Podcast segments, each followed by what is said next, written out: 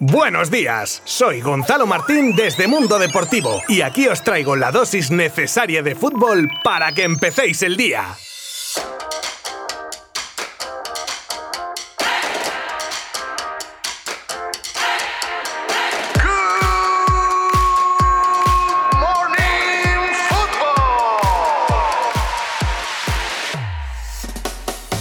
Jornada histórica la de ayer en la Eurocopa con dos partidos de octavos dignos de ser recordados durante mucho tiempo por su emoción, su intensidad y en uno de los casos por su resultado final. Se enfrentaban cuatro equipos de los cuales dos se enfrentarían después entre ellos en la siguiente ronda. El primero de los partidos era el de la Roja contra Croacia, con una selección española que salió arrolladora y con claras ocasiones de adelantarse, pero un fatídico error de Unai Simón tras una cesión de Pedri ponía cuesta arriba la eliminatoria. Pero esta selección sabe sufrir y no pierde la cara ni el estilo en ningún momento y llegó la recompensa con el empate obra de Sanabria. Y empezó la segunda parte y se repetía la historia. Una España que presionaba la salida de Croacia, un equipo en el que ni su estrella Modric tocó casi bola en todo el encuentro. Pero esta vez el gol sí recompensaría a los españoles y Azpilicueta rematando de cabeza un centro. Y Ferran Torres después, tras adelantarse a un defensa y batir al portero por bajo, sentenciaban aparentemente a una selección croata que se creció hasta el punto de conseguir empatar el partido en el descuento y llevar el partido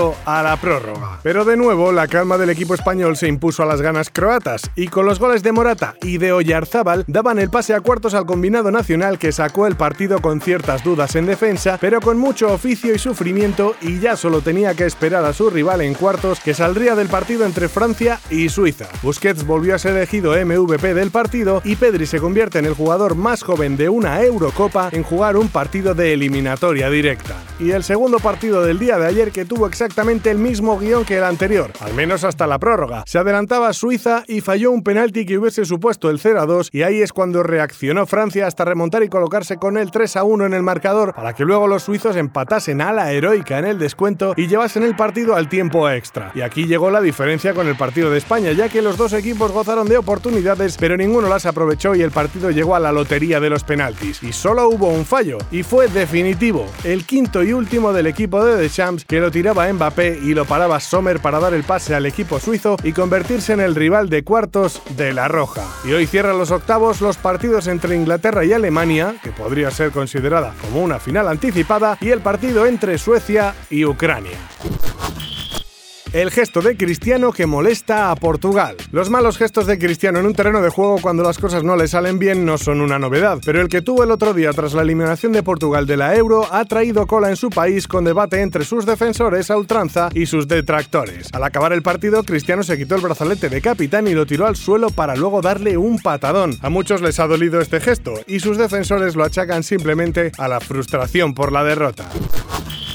Joao Félix tendrá que pasar por el quirófano. Con la eliminación del conjunto luso de la Euro, algunos han visto la botella medio llena, en lo personal al menos, y ese es el caso de Joao Félix, ya que harto de no estar al 100% físicamente en la temporada, ni tampoco en el torneo, aprovechará a pasar por el quirófano para arreglar sus problemas en el tobillo derecho. Lo más probable es que se pierda incluso algo de inicio de la temporada con el Atleti, pero consideran que si significa la vuelta de uno de sus baluartes en forma óptima, bienvenido sea amenazas a Rafa Benítez. Desde luego que hay mucho trastornado en este mundo del fútbol y por desgracia Rafa Benítez se ha tenido que topar con alguno de estos individuos, ya que el exentrenador del Liverpool podría fichar por el Everton, que son equipos enemigos, y en la afición red no ha sentado muy bien que esto pueda ocurrir y algún descerebrado, como decía antes, ha colocado una pancarta en la que se puede leer Sabemos dónde vives, no firmes. Desde luego que es totalmente lamentable.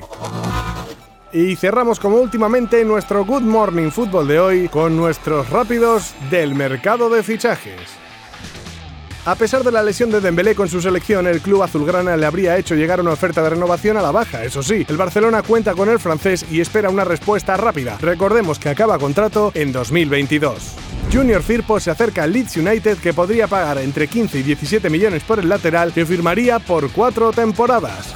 El Barcelona también intenta una operación de cesión con opción de compra para Samuel Untiti, cuyo destino sería el Marsella, con quien el club culé mantiene muy buenas relaciones.